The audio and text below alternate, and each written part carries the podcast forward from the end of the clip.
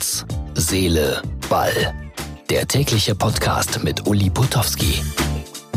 Und das ist die Ausgabe Nummer 22 vom 9. September 2019.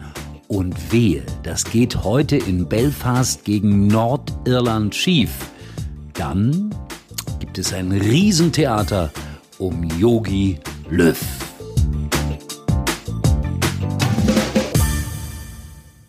Boah, was habe ich alles gelesen in den letzten äh, 24, 36 Stunden über die Niederlage von Deutschland gegen Holland.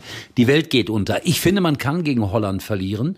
Und äh, sie kommen alle wieder aus den Ecken gekrochen, die ganz großen Kritiker von Joachim Löw. Das wäre jetzt auch sehr einfach, ihn wieder als Sündenbock zu nehmen, dass er die Taktik nicht äh, genügend ändert, dass er nicht flexibel genug ist.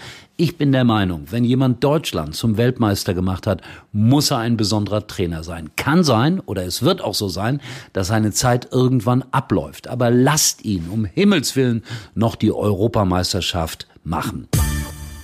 Julian Brandt, der nur etwa zehn Minuten spielte gegen Holland, sagt, das ist nicht mein Anspruch, nur zehn Minuten zu spielen.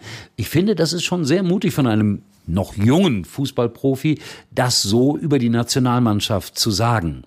Er wird möglicherweise in die Elf reinrücken heute Abend gegen Nordirland.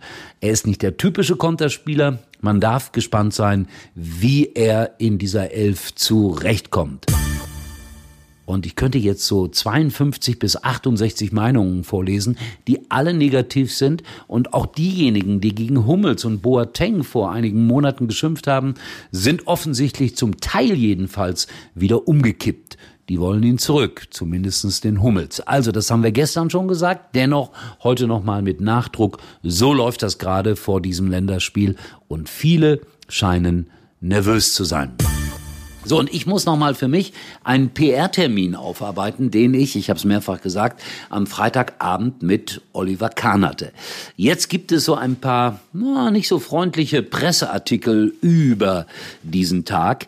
Da wird Oliver Kahn ziemlich angegriffen, so nach dem Motto, ja, typisch Bayern, kein Foto mit Horn gemacht. Äh, man hat das Gefühl, die Bayern wollen nur reicher und reicher werden. Er wollte keine Interviews geben auf dem Platz. Er hat dann erklärt, dass Tipico die Nummer eins im Wettgeschäft äh, sei. Ja, das hat er alles gesagt. Klar, das ist PR, aber das ist sein Job. Leute, wenn ihr diesen Job hättet, auch ihr, die das gerade schreibt, ihr würdet euch genauso verhalten und äh, das Unternehmen, von dem ihr viel Geld bekommt, in der Öffentlichkeit gut aussehen lassen. So, dann krieg ich auch mein Fett weg, weil ich durfte ja Oliver Kahn interviewen. Ich gebe zu, das war nicht investigativ, das war normal. Wir haben ein bisschen über die Nationalmannschaft philosophiert. Da war auch wirklich nichts Neues dabei.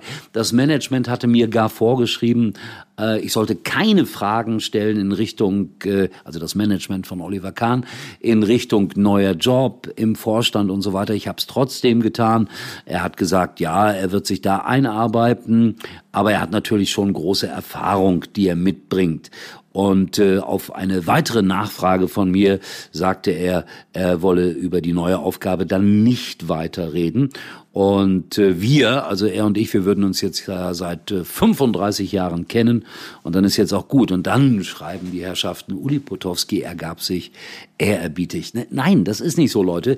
Das ist ein Job. Und wenn ihr vom Express oder von wem auch immer einen äh, PR-Termin macht, dann werdet ihr auch versuchen, ja, das Unangenehme erstmal rauszuhalten. Muss man akzeptieren, vielleicht an einem solchen Tag. Ich war da wirklich nicht als Journalist unterwegs, sondern mehr als Präsenter einer Veranstaltung. So, das war's von meiner Seite aus. Kann man anders sehen. Einverstanden.